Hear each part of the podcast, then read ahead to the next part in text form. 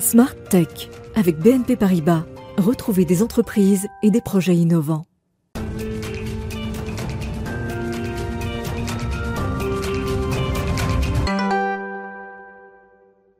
Bonjour à tous, bienvenue dans Smart Tech que vous regardez sur Bismart à 11h en direct tous les matins. C'est l'émission qui est dédiée au monde de l'innovation et la nouvelle société numérique. Alors dans cette nouvelle société numérique, il y a un débat qui euh, bat son plein autour de la souveraineté. Mais encore faut-il connaître les alternatives nationales et européennes pour faire des choix différents de ceux qui sont proposés par les GAFAM et les géants mondiaux. Eh bien, il y a justement une initiative qui se crée, c'est un réseau social local local, assez militant, vous le verrez, et on en parle donc dans l'interview avec Michel Lecomte. C'est la naissance de Smart Réseau qui nous occupera donc dans quelques instants. Et au cœur de cette émission, eh bien là, on va s'intéresser à un projet qui est porté dans l'actualité par un GAFAM, justement, Facebook devenu Meta qui nous parle de l'avenir d'Internet à travers le métaverse. Mais alors qu'est-ce que c'est exactement? Quels sont ses projets pour euh, cet Internet du futur? On en parle avec des spécialistes. Et puis on retrouvera notre rendez-vous avec euh, Cédric Villani, le président de l'Office parlementaire scientifique, eh bien partagera avec nous les grandes questions qui ont été posées autour du plan national quantique. On conclura Smartech par notre séquence et demain avec la découverte notamment d'une tomate médicament, et oui, une nouvelle variété du fruit qui aurait des effets bénéfiques pour euh, notre santé, en particulier sur le stress et le sommeil. Mais tout de suite, donc place à l'interview.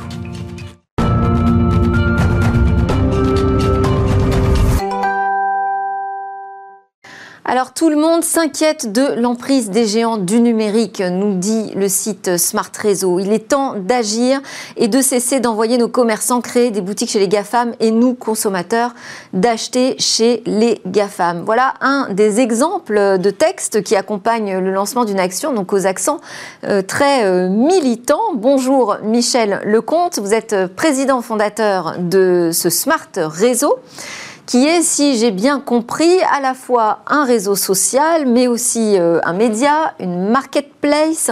C'est tout ça à la fois, l'initiative Smart Réseau? Oui, bonjour. Oui, euh, on, est un réseau social, mais comme tous les réseaux sociaux, on est fatalement un média social. Donc d'où le terme média. Et puis bah, une, marketplace, oui, parce que c'était indispensable de mettre en avant nos commerces locaux.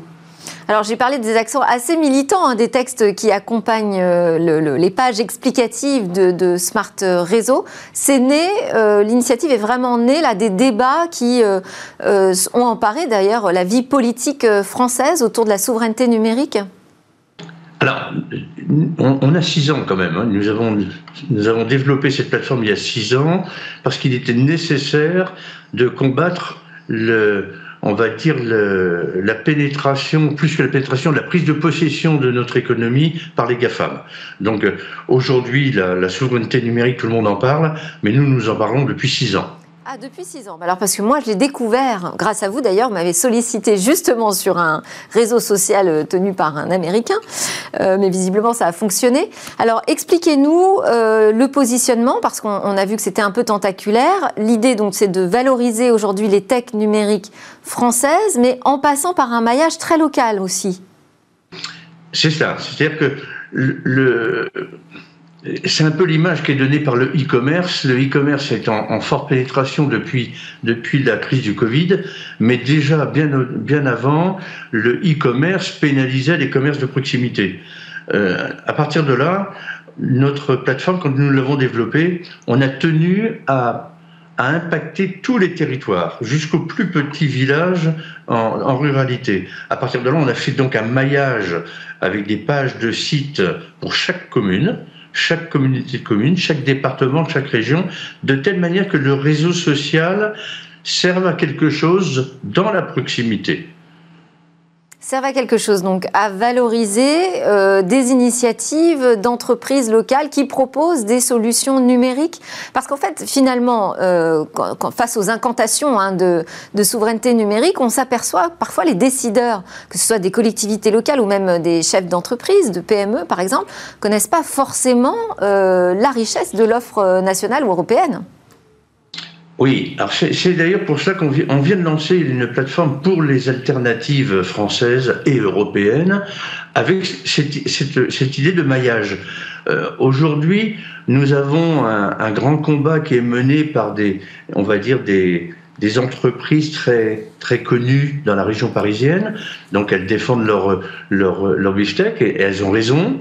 Le problème, c'est que les petites structures qui sont locales qui sont capables de faire la même chose, parce que la technologie n'est pas détenue uniquement par les grands groupes, mais par les petites entreprises, elles ont besoin d'avoir une visibilité, ne serait-ce que dans leur environnement. Et donc, voilà le pourquoi euh, notre réseau social, qui est surtout, on va dire, professionnel. Le, grand public, je ne vais pas dire que ça ne nous intéresse pas, mais c'est surtout les professionnels. Euh, ce réseau social a un sens, a une pertinence.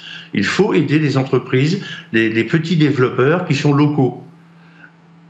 Donc, comme on a pu dire euh, pendant le confinement, on l'a beaucoup dit, hein, il faut euh, acheter local, euh, aider nos entreprises locales. Finalement, dans ce monde de transformation numérique, on, revient aux mêmes, aux mêmes préoccupations. Vous pensez qu'on a besoin encore de faire aussi de la pédagogie? Parce que vous dites le grand public n'est pas vraiment la cible, mais j'ai vu que vous aviez quand même des ateliers, que vous créez des tiers-lieux. Alors, euh, ça, c'est la particularité de notre réseau social. Euh, moi, je suis un ancien, hein, j'ai plus de 60 ans, donc euh, l'idée, c'est de rester dans la vraie vie et ne pas être dans le virtuel. D'ailleurs, on a un grand danger avec le fameux méta-métaverse, là, qui, est un grand danger pour nos sociétés, j'ai bien dit nos sociétés. Donc nous, à la base, on a, on confié l'animation de notre réseau social à une association qui s'appelle Asso TV Local.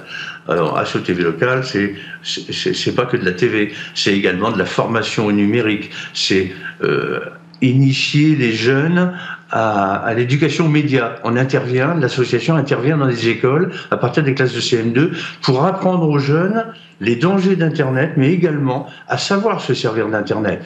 Euh, moi, je critique les GAFAM, mais je suis pas contre les GAFAM à 100%, euh, parce que ben, ils, ont leurs produits gratuits. Dans les produits gratuits, il y en a qui sont très intéressants, d'autres, attention, danger. Donc, il faut savoir faire la différence entre les, les, les, bons côtés des, des GAFAM et les mauvais côtés. Malheureusement, il y a plus de mauvais côtés que de bons côtés.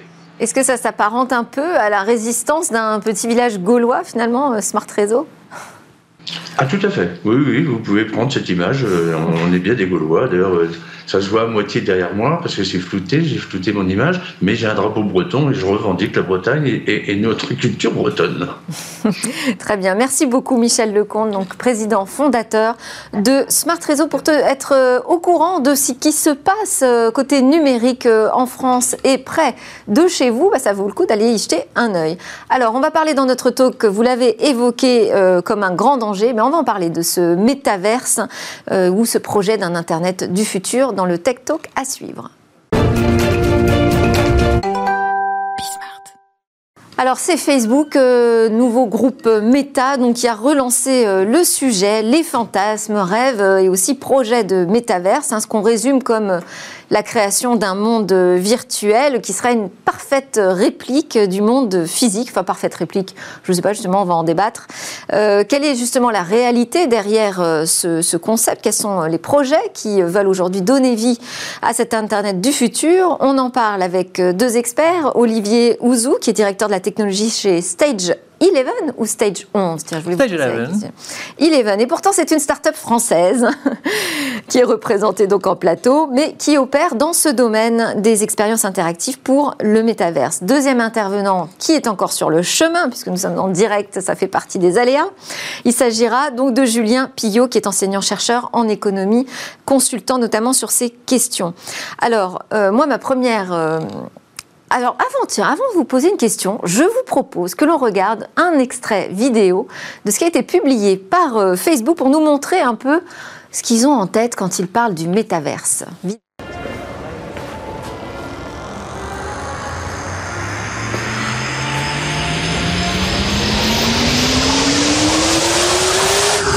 This is dimension of imagination. Bon, alors je ne sais pas si c'est ce à quoi on pensait en pensant au métaverse il y a quelques années, parce que c'est pas nouveau comme concept. Hein, le métaverse, On en a déjà beaucoup parlé au moment de l'arrivée de Second Life, par exemple, qui promettait justement de découvrir un nouveau monde virtuel dans lequel on pourrait avoir tout un tas d'activités, être très créatif. Second Life continue d'exister, mais enfin, on ne peut pas parler d'un gros succès. mais là, bon, on se dit quand même, Facebook, Meta vient mettre 10 milliards de dollars sur la table pour relancer le projet. Ça devient sérieux. C'est aussi votre analyse? Euh, c'est vrai que ça donne une grande visibilité au, mot métaverse et, à l'activité. Euh, moi, je suis persuadé en fait que le métaverse existe déjà depuis des années. Euh, le métaverse est déjà, bon, on a parlé déjà de, de, Second Life, mais aussi tout le milieu des jeux, des joueurs, tout cet univers 3D qui existe déjà. Je crois qu'il y a une petite confusion, d'après moi, entre cette idée qu'il y, y, aurait un métaverse où on peut se promener dans un endroit à un autre en ouvrant une porte pour aller d'un site à un autre, alors qu'en ce moment, les jeunes, tout le monde, les joueurs peuvent se rencontrer le matin sur Fortnite, aller jouer ensemble, aller communiquer avec leurs amis, l'après-midi sur Roblox, le soir sur euh, Minecraft et dans tout ça. Et aussi le métaverse existe non seulement dans ces mondes virtuels, mais aussi surimposé sur la réalité avec la réalité augmentée. Donc moi je crois qu'on est, déjà là. On est déjà finalement dans ce métaverse, ça veut dire l'univers au-delà de celui que l'on connaît finalement. On est déjà dans cette réalité virtuelle. Oui. Si, on, oui, si on définit le métaverse comme la possibilité d'avoir des expériences partagées entre des humains dans des mondes imaginaires, ça existe depuis toujours. Ça existe de façon euh, plus technologique maintenant, euh, mais je crois qu'on est en train de, de, parler un petit peu de qu'est-ce qui va se passer s'il y aurait un, un métaverse unifié ou pas. Et je crois que c'est pas aussi important qu'on le croit. Je crois que, c'est un peu ça, effectivement, l'enjeu euh, là avec l'annonce faite par Mark Zuckerberg, hein, c'est de dire finalement plutôt que de naviguer au milieu de, de multiples mondes virtuels, vous allez tout faire chez moi. Mhm. Oui, bah c'est ce qu'il aimerait bien. Est-ce que c'est réalisable? Parce que finalement, d'un point de vue technologique, on dit qu'on est déjà très avancé, mais peut-être pas tant que ça. On a encore besoin de porter des casques de réalité virtuelle qui ne sont pas forcément euh, donnés encore sur le marché. Hein. c'est plusieurs centaines euh, d'euros. Euh, il faut avoir des ordinateurs qui ont des puissances de calcul importantes chez soi. Il faut que les data centers soient aussi capables de supporter la charge pour faire tourner ces mondes virtuels pour des millions de personnes, voire des milliards. On n'est pas encore un peu loin de ce métaverse total on, est loin du métaverse tel qu'il a été imaginé, cette vision utopique que Neil Stephenson a imaginé dans Snow Crash, euh, qui a été aussi réinventé dans Ready Player One. Par euh, on n'y est pas. Euh, Spielberg, oui. On n'y sera peut-être jamais parce que, comme on dit, c'est l'idée d'être totalement dans le métaverse 7 jours par semaine, 24 heures sur 24, n'est pas aussi intéressante que, que ce qu'on peut l'imaginer. Euh, par contre, le fait que les expériences vont être de plus en plus complexes et avoir des vraies activités à faire qui existent déjà, on peut jouer dans toutes sortes d'univers, on peut avoir déjà des, commencements d'expériences qui sont plus pointues, plus spécialités, et, je crois que pas toutes ces activités vont être possibles dans un seul univers euh, standardisé euh, et contrôlé par un ou deux ou trois des grands joueurs je crois que ça va être impossible pour Facebook ou pour Apple ou pour euh, Epic, pour en nommer euh, quelques-uns, de ne pas être des participants importants euh, des métaverses. Mais je crois qu'il y a beaucoup de place pour beaucoup de joueurs et en fait c'est un pari que nous chez Stage 11 on prend aussi. Alors, euh, expliquez-nous justement ce que vous faites un peu. On a, euh, Julien Pillot qui vient d'arriver, mais on va vous laisser quand même souffler parce que je sais que vous avez couru pour être présent sur ce talk. Je vous laisse un peu souffler. Euh, expliquez-nous déjà aujourd'hui, d'un point de vue technologique, vous, vous êtes en train de préparer un, premier show virtuel pour ce métaverse. quels sont les progrès qui sont réalisés? Qu'est-ce qu'on a aujourd'hui comme techno qui nous permettent de vivre les choses différemment? Mm-hmm.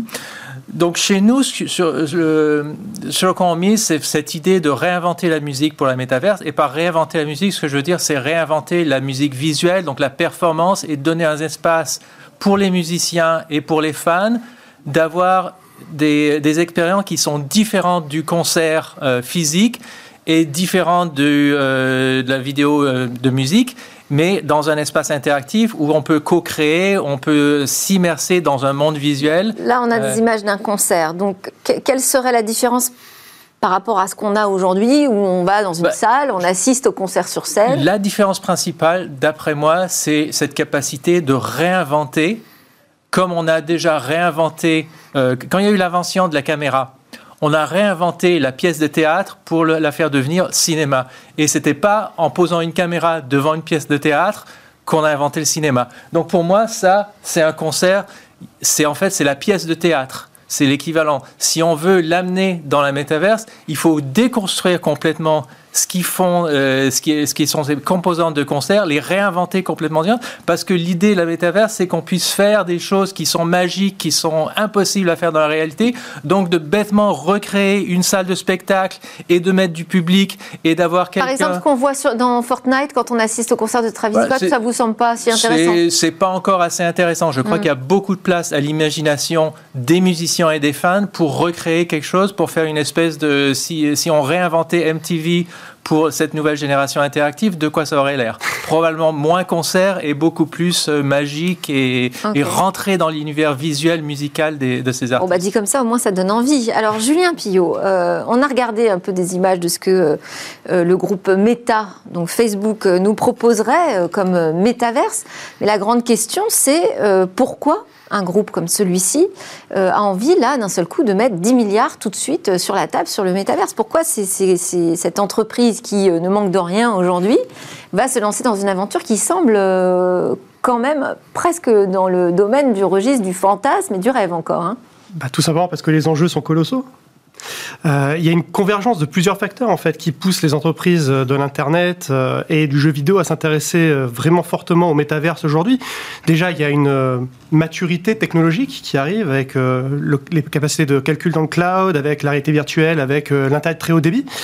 Mais il y a aussi le fait que ces métaverses, finalement, ce ne sont qu'une extension de ce que l'Internet 1.0, si je peux l'appeler ainsi, est. Finalement, l'Internet, c'est quoi? C'est une puissance de connectivité entre les gens. Personne physique, personne morale. Le métaverse, c'est cette même puissance de connectivité poussée au centuple quelque part par euh, une plus grande interactivité possible, avec une plus grande immersion possible.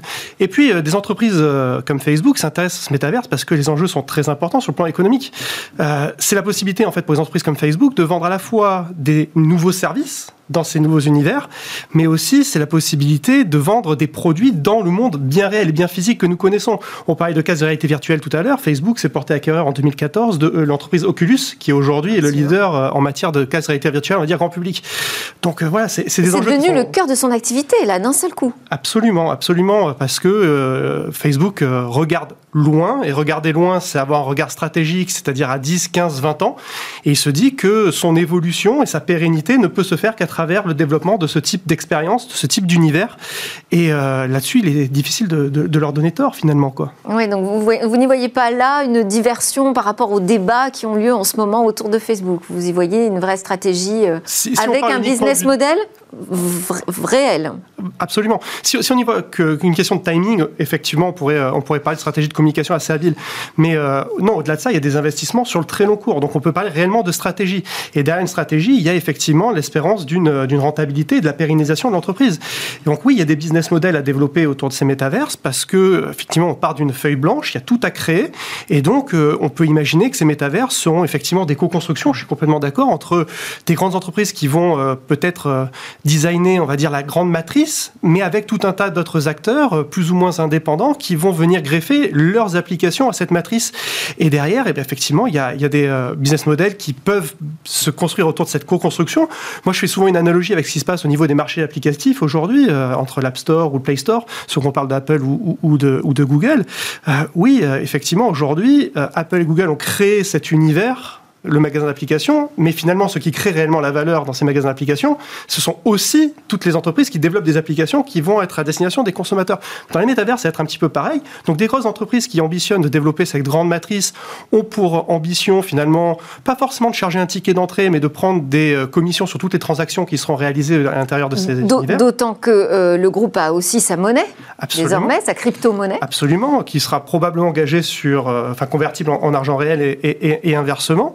Et puis, euh, évidemment, ce sont des nouveaux univers très, euh, très créatifs, très ludiques à créer. Donc, il y aura beaucoup d'espace pour euh, faire de l'exposition publicitaire pour les entreprises qui ont envie de, de s'afficher dans ces univers-là. Et puis, à côté de ça, il y aura tous les développeurs d'applications indépendants qui, eux, vont essayer de monétiser ce qu'ils ont à apporter en matière d'expérience, qu'elles soient plus ou moins ancrées dans le réel comme des concerts ou que ce soit des expériences totalement nouvelles qui dépassent les cadres de nos contraintes physiques. C'est-à-dire qu'on rentrerait là, finalement, enfin, les développeurs, vous, par exemple, votre entreprise pourrait rentrer dans cet écosystème qui serait le le méta, le métaverse de Facebook. Oui, absolument. De, celui de Facebook ou celui de, de Epic ou, ou, de Google ou Apple. Je crois que c'est difficile d'imaginer que, que, les autres des GAFA n'investissent pas, des, des, joueurs sur, sur ces champs-là. Euh, il y a aussi deux autres tendances, je crois, qui sont très importantes. Il y a cette réalité virtuelle, la technologie. Il y a aussi tout l'aspect, en fait, de blockchain et de la décentralisation qui, je crois, a, a, causé en fait à Facebook Meta de faire, de probablement avancer beaucoup de leurs choses parce que eux, ils sont un petit peu contre cette décentralisation. Ce sont des, entités qui sont très centralisées. Et la troisième chose, c'est la, l'économie du créateur. Excusez-moi parce que pour moi c'est pas très clair euh, votre démonstration. Euh, quand vous dites ils sont contre la décentralisation, vous faites le parallèle avec la monnaie, mais justement ils ont essayé de créer une véritable crypto-monnaie décentralisée qui serait une alternative au système monétaire euh, classique, et on les a un peu renvoyés dans leur 22. Euh, absolument. Et je, je, crois que toutes les monnaies ne sont pas aussi décentralisées que d'autres. C'est une question de contrôle. Euh, moi, ce que je parle, c'est surtout au fait de la, la, décentralisation du contrôle. Donc, c'est ce qui se passe avec les DAO, qui sont des organismes décentralisés où les gens peuvent, en fait, contrôler euh, un peu comme les vieilles coopératives. En fait, c'est juste une, réinvention de la coopérative sous un, sous un univers technologique plus avancé. Euh, mais la troisième chose que je voulais dire, ce qui est important aussi pour nous, c'est cette idée du, euh, de l'univers de le creator, creator, economy, donc l'économie de, de, la création, c'est-à-dire d'avoir les artistes et les créateurs qui peuvent monétiser directement auprès de leurs fans leurs œuvres sans nécessairement passer à travers beaucoup d'intermédiaires qui étaient le contrôle et la centralisation d'avant. Donc dans le domaine de musique, c'est très important pour les musiciens puisqu'ils sont déjà laissés un petit peu de côté avec tout ce qui est passé dans le streaming. Et, pour eux, donc les concerts et toutes ces autres activités, c'est un peu leur dernière chance d'avoir un, contrôle. Et c'est aussi ce qu'on veut leur, que nous, ce qu'on veut leur offrir, c'est cette possibilité d'avoir un rapport non seulement humain avec leurs fans, à travers le, virtuel, mais aussi euh, monétairement de les engager et d'avoir ces transactions directes. Alors, puisqu'on a un économiste euh, en plateau, c'est la question qui se pose. Quel est, euh, quels sont les grands enjeux économiques de, ces métaverses? Ah, les grands enjeux, j'en ai un petit peu parlé tout à l'heure, c'est déjà la possibilité d'aller recréer finalement une économie alternative. Mais est-ce qu'elle serait, elle serait plus du tout euh, régulée par euh, le système classique? Vous pensez que ça, c'est possible? Là, je vais y venir, mais toujours est-il qu'effectivement, les enjeux sont importants parce que dans notre bande de bassement physique, on voit que les gisements de croissance commencent à se tarir. On voit qu'on est sur des croissances qui sont à tonnes sur le niveau macro, mais même dans l'économie numérique, euh, bon, finalement, de diversification et d'acquisition en acquisition, finalement, les, les, les, grands acteurs du numérique commencent à voir les limites de leur modèle aussi dans le monde physique. Donc là, on a la possibilité de recréer une économie alternative avec tout ce que ça implique en matière de croissance potentielle. Donc là, il y a, des enjeux. Et effectivement, qui dit gros enjeux dit aussi euh, gros risque euh, si, euh, enfin, d'échappatoire finalement à l'économie réelle si le législateur et le régulateur ne, ne s'emparent pas suffisamment vite de la question. On dit souvent que... Parce que quand même derrière, il y aura toujours des chiffres d'affaires, des bénéfices et des revenus qui pourront être contrôlés. Absolument. Et on parlait tout à l'heure de, crypto-monnaies qui sont plus ou moins décentralisées. Mais il est très clair que si on y prend garde, ne serait-ce que sur cet aspect-là, bah, ces métaverses pourraient être aussi faire le lien en fait de, stratégies euh, d'échappatoire fiscal euh, qui seraient euh, absolument destructeurs pour les économies réelles. Donc effectivement, que ce soit sur la partie très monétaire, que ce soit sur la partie économique, mais même également sur la partie sociétale et morale derrière ces, ces, univers qu'il s'agit de recréer, eh bien il va falloir effectivement que le législateur, le régulateur s'en empare et plutôt rapidement, plutôt de façon prospective. Parce que finalement, ces métavers, c'est donner la possibilité à des grandes entreprises qui sont déjà aujourd'hui difficiles à contrôler par certains aspects, finalement, la possibilité de tout recréer. Les règles qui régissent leur univers et également les règles économiques derrière leurs univers. Donc finalement, d'une certaine façon, ces euh, grandes entreprises-là qui ambitionnent d'investir dans le métaverse peuvent faire nation, d'une certaine façon. Donc on comprend bien que derrière, si on veut éviter que ces métaverses deviennent des espèces de Far West numériques dans lesquels tout est permis et tous les crimes et délits qui sont répréhensibles et réprimandés dans l'univers réel soient permis, euh, voire même valorisés dans ces univers virtuels, il va falloir effectivement que le régulateur s'en empare et plutôt vite. Mais aujourd'hui déjà, quand on travaille dans, ces métaverses et ces nouvelles euh, expériences, on est quand même sous le coup d'une régulation. Enfin, j'imagine que vous travaillez avec euh, des contraintes de type euh, règlement euh, de protection des données personnelles et tout ça. On n'échappe pas aux règles quand on crée des expériences interactives aujourd'hui. Non, on n'échappe pas aux règles. par contre, il y a il y a beaucoup d'activités qui sont un peu plus floues. On peut prendre un exemple récemment, il y a eu un, NFT qui s'est vendu, qui a fait toutes les nouvelles parce qu'il s'est vendu pour 432 euh, millions, je crois. Et on s'est rendu compte que c'est l'auteur euh, de, ce, NFT qui avait fait un prêt, un, flash, euh, flash sur quelques secondes pour pouvoir se racheter sa, propre œuvre et dire tout d'un coup ah mon, NFT est passé de 20 euh, millions à 430 30 millions. Et ça, c'est pas complètement régularisé. C'est-à-dire, c'est par contre, ça laisse des traces. Donc c'est vrai que c'est un petit peu difficile, mais c'est un peu le Far West en fait. Le droit, pour l'instant, euh, continue de courir après. Bon, là, a priori, on a quand même 10 ans devant nous, parce qu'il y a une des grandes questions, ça va être euh, l'adoption ou non par le public, parce que pour l'instant, il n'y a pas encore de ce qu'on appelle la killer app hein, dans le métaverse.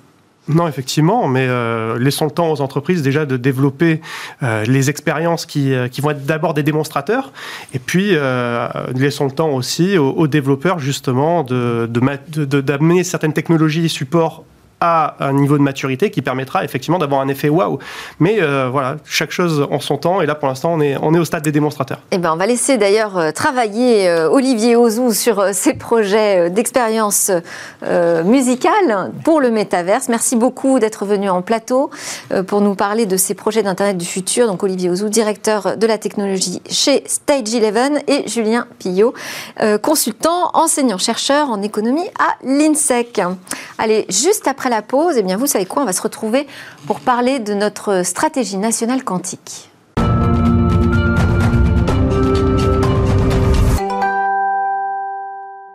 Et voilà, nous sommes de retour sur le plateau de Smartech. On continue cette émission avec euh, une partie qui sera dédiée évidemment à un zoom sur une innovation. Mais là, tout de suite, eh bien, j'ai le plaisir de recevoir le président de l'OPEX, l'Office parlementaire d'évaluation des choix scientifiques et technologiques. Bonjour, Cédric Villani. Bonjour, Delphine Sabatier. Alors, on est à neuf mois après l'annonce de la stratégie nationale sur le quantique par le président de la République. Et donc, l'OPEX a organisé une audition publique pour réaliser un état des lieux. Euh, et puis aussi interroger des experts, tout comme le coordinateur national de ce grand plan quantique. Donc ça va nous permettre d'adresser ce sujet qui n'est pas évident. Euh, pour pas évident, c'est le moins qu'on puisse dire. Pour essayer de comprendre quels sont ces grands enjeux, parce qu'on a quand même plus d'un milliard, un milliard huit, je crois. Hein, 1,8 milliard. Ouais, d'euros euh, d'argent public qui sont investis là pour les cinq prochaines années. Donc il faut aussi expliquer quels sont ces enjeux. Alors, pour rappel, les technologies quantiques c'est la promesse d'une possible nouvelle architecture pour les ordinateurs à venir, dans laquelle on se base non plus sur les propriétés habituelles électroniques qu'on utilise dans le cadre de l'informatique classique, hein, les zéros, les 1, le courant qui passe, ou qui passe pas, mais euh, plutôt sur les propriétés de la nature quantique de la matière à très petite échelle. Possibilité d'avoir un, atome, par exemple, ou un ion qui se retrouve dans une combinaison de plusieurs états à la fois, c'est ce fameux paradoxe du chat de Schrödinger qui, s'il était comme une particule euh, quantique, pourrait être à la fois mort et vivant, 25% de l'un, 75% de l'autre. Et la promesse d'utiliser ces, ces, propriétés quantiques pour réaliser de, de, calculs massivement parallèles avec une très très grande efficacité, de s'inscrire dans la course à la vitesse de calcul, non plus dans l'échelle classique, euh, pétaflop, hexaflop, etc., qu'on demande à nos supercalculateurs, mais avec des modes de calcul radicalement différents qui pourraient craquer certains problèmes inviolables. Mais le quantique, c'est aussi la promesse de communications inviolables en utilisant les propriétés de certaines particules quantiques qu'on peut émettre. Euh, c'est la promesse de capteurs quantiques euh, avec une très très haute sensibilité pour détecter des choses euh, très très fines.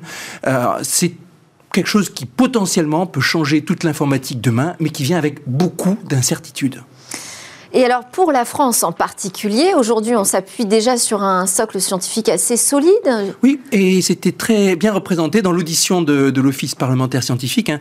Nous avions déjà travaillé sur ce sujet en soutien à la mission de la députée Paola Forteza avec une série de notes scientifiques, des, des, petits quatre pages assez lisibles par exemple sur le calcul quantique ou sur la cryptographie quantique ou post-quantique. Et là on est revenu avec une présentation de la stratégie par Neil Abrook, le coordinateur national, et aussi une série d'experts euh, autour de la table, on devait en avoir une, douzaine, et euh, où toutes les, tout le type d'institutions étaient représentées. Il y avait l'université de Nice, il y avait des grands euh, établissements de recherche comme le CEA, il y avait des, euh, des, grandes entreprises de technologie comme Thales ou Atos, il y avait des, il y avait des boîtes en particulier, des, PME comme Candela, qui était représentée par Georges-Olivier Raymond, pardon, Candela représenté par Pascal Sénélard, et puis il y avait Pascal qui était représenté par Georges-Olivier Raymond, euh, qui représentaient cette tendance récente. On a vu des, des startups, des jeunes pousses françaises éclore dans le domaine du quantique. On peut aussi penser à Alice et Bob dans le domaine de la, communication quantique. Bref, des enjeux correspondant à des segments, des segments très variés et une France qui n'est pas si mal placée dans la course quantique. Et alors les principaux sujets qui ont été abordés, peut-être des domaines spécifiques? Ce qu'on retient en, une minute, ce qu'on ce retient de ces auditions qui ont, qui ont duré presque 4 heures, hein, c'est d'abord la, la, la grande différence d'avancement entre les différents champs.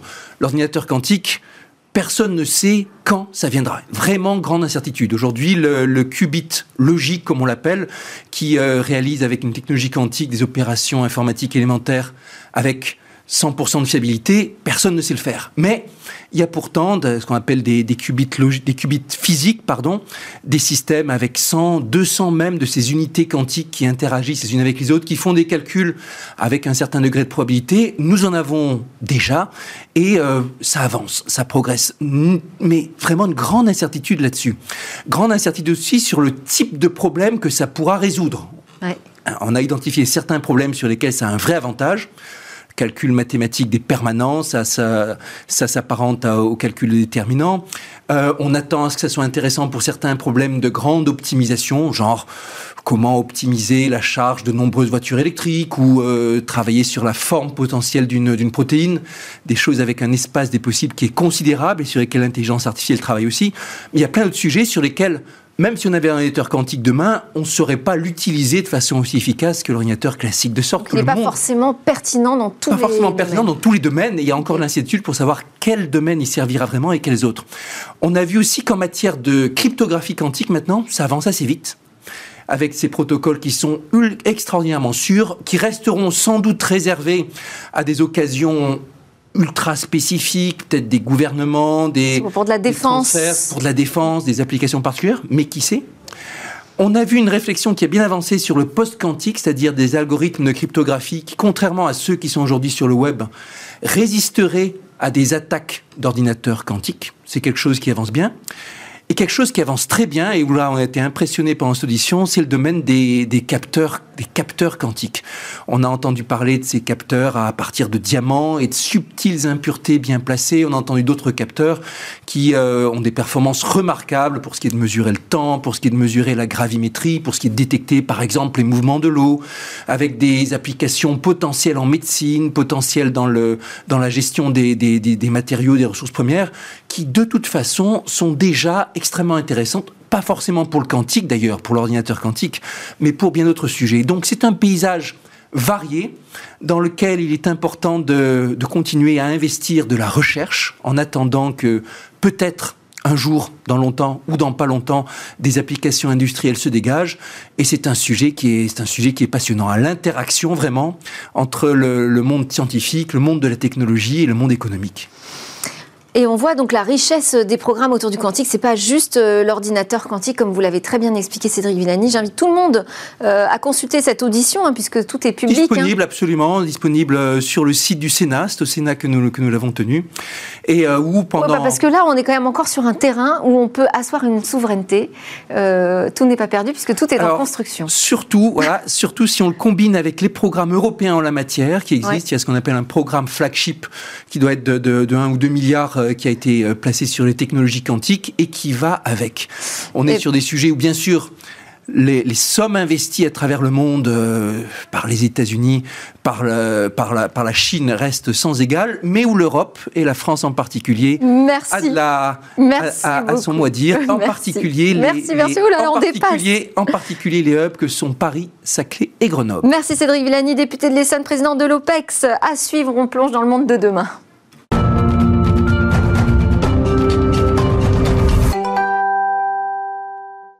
Et demain, c'est notre Zoom quotidien sur l'innovation. Cette fois, c'est notre journaliste euh, Joséphine Dacoury qui vous propose de découvrir la tomate médicament, une nouvelle variété qui aurait des effets bénéfiques sur le stress, le sommeil. On la regarde. Personne n'a pu passer à côté de la mode des super aliments. Les graines de chia, de lin ou encore de chanvre, les baies de goji ou d'açaï, le gingembre, les algues, des produits plus ou moins connus, mais qui ont envahi les tables de brunch aussi bien que les rayons de parapharmacie. Riches en vitamines et en minéraux, ils sont recherchés pour leur efficacité avérée ou présumée sur le bien-être, la vitalité ou encore la beauté. Que le titre de super aliment soit mérité ou non, ces ingrédients miracles restent en tout cas naturels. C'est un aliment unique en son genre, une première mondiale que je vous présente aujourd'hui, la tomate. une tomate que vous ne trouverez pas aujourd'hui euh, ni dans nos potagers ni dans les rayons des supermarchés, puisqu'elle n'est commercialisée qu'au Japon.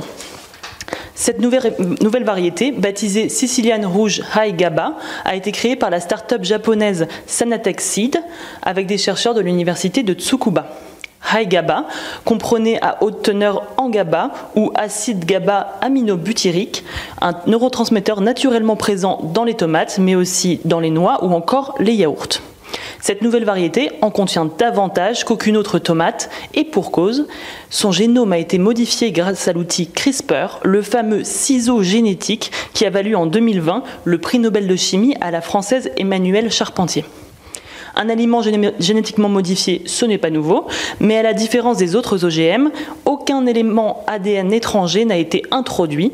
Le génome de la tomate a été modifié grâce à l'outil CRISPR qui ont supprimé deux séquences de génome de la tomate pour permettre de prolonger son activité de production de GABA. Autre différence avec les OGM qui nous étaient jusqu'alors familiers, l'objectif des Japonais de Sanatexide n'était pas de protéger la variété des maladies ou d'améliorer le rendement des récoltes. Leur objectif affiché était bien de mettre au point un produit qui aurait des propriétés bénéfiques pour la santé. Le GABA, produit naturellement par notre organisme, joue un rôle clé dans le fonctionnement de notre cerveau. Sanatexide commercialise des tomates comme ayant des effets bénéfiques sur le stress et le sommeil, mais les vertus de cette tomate médicament restent encore à démontrer. Puisqu'elle a été modifiée grâce à la technologie CRISPR, la sicilienne rouge à haute teneur en GABA n'est pas considérée comme un OGM, ce qui a facilité sa commercialisation au Japon. La Commission européenne, elle, place encore les plantes CRISPR sous la même législation que les, OGM, ce qui dissuade Sanatexide pour le moment de s'exporter en Europe. Pas de tomates médicaments donc dans les rayons français, mais beaucoup d'autres produits CRISPR sont en cours de développement, parmi eux une huile de soja contenant moins de graisse saturée ou encore une dorade produisant 50% de muscles en plus. Ben voilà qui ouvre l'appétit. Merci à tous de nous avoir suivis. C'était Smart Tech. On se retrouve dès demain pour de nouvelles discussions et réflexions sur la tech et l'innovation.